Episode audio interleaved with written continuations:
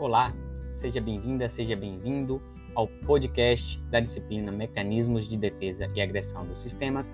E no episódio de hoje eu estarei falando sobre da necessidade de se realizar necrópsias em aves comerciais. Primeiro, a gente tem que falar do impacto econômico global total da coccidiose, que é estimado em mais de 3 bilhões por ano, devido à má conversão alimentar, redução da produção de ovos, falta de crescimento e principalmente com quando se trata de custos com tratamento e prevenção. Aproximadamente 80% desses custos eles são associados aos efeitos subclínicos, incluindo aí o que? A perda de parâmetros de desempenho e os 20% finais dos custos estão associados ao custo da profilaxia e tratamento. No Reino Unido, por exemplo, mais de 40% de todos os antimicrobianos vendidos para uso em animais de alimentação, no caso animais de produção, são classificados para o controle dos parasitos coccidianos. A coccidiose causa mais perdas e preocupações com relação a doenças zoonóticas transmitidas por alimentos, pois está associada ao aumento da colonização intestinal das bactérias como Clostridium perfringens e Salmonella entérica sorovar, Tif murium e Enterites. Mas agora vem a pergunta: por que realizar necrópsia em aves de produção? Na rotina de campo, a técnica de necrópsia é uma das principais ferramentas para monitorar o que? Os rebanhos. Monitorar o que? Da ocorrência de doenças aviárias, as quais muitas vezes não podem ser observadas através de sintomas, e embora seja uma prática da nossa rotina profissional, muitas vezes é pouco explorada e muitas vezes executada sem muitos critérios científicos e metodológicos que é requerido por nós profissionais da medicina veterinária.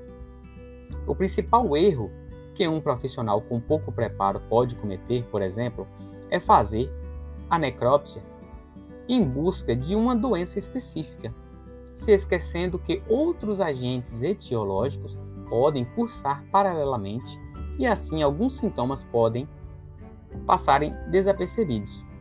Um outro problema é a tentativa apenas de um diagnóstico macroscópico, sem envio de material para laboratório para confirmação.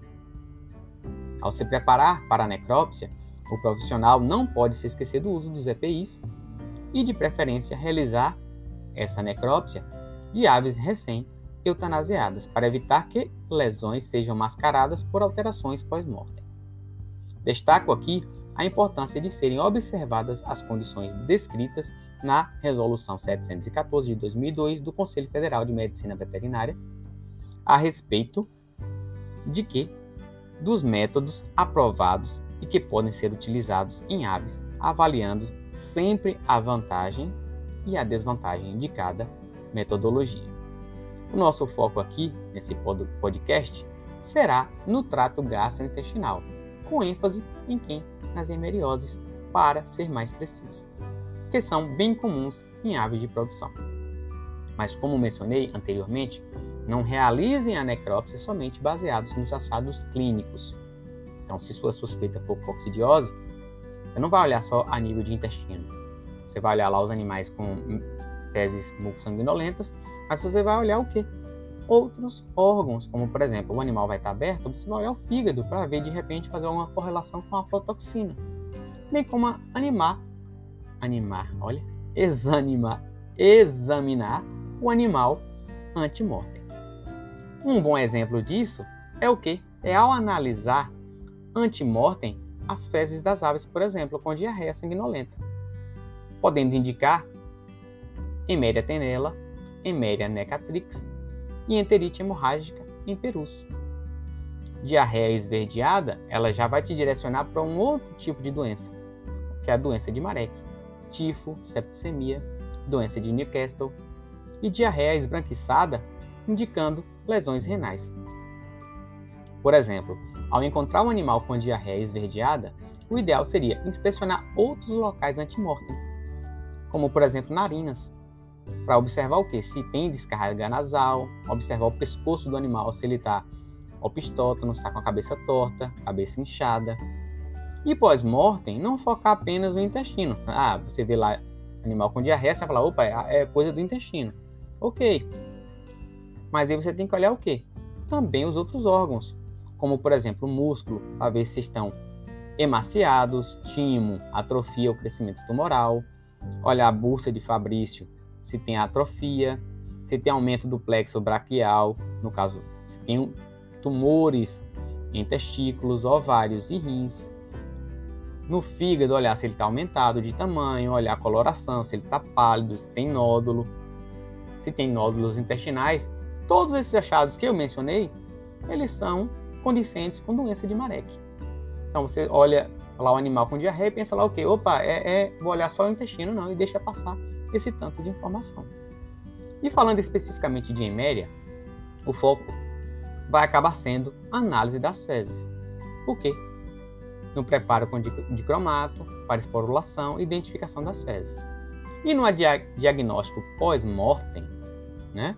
O que a gente vai fazer? Inspeção das regiões do intestino, já que o parasito se desenvolve e promove lesões somente a nível intestinal. Então, é claro que tem algumas espécies de eméria que, que vão para outros órgãos, mas no caso é a emeristida que acomete, por exemplo, lá o, o, o coelho. Mas no caso de ave, não. O desenvolvimento do parasito e as lesões só acontecem a nível de intestino. Então, eu saliento aqui essa questão e dou como exemplo, no caso, que elas também fazem agravos em determinados locais. Então, a eméria cervulina, ela vai fazer o quê? Lesões, promover lesões no duodeno. A eméria máxima no intestino delgado.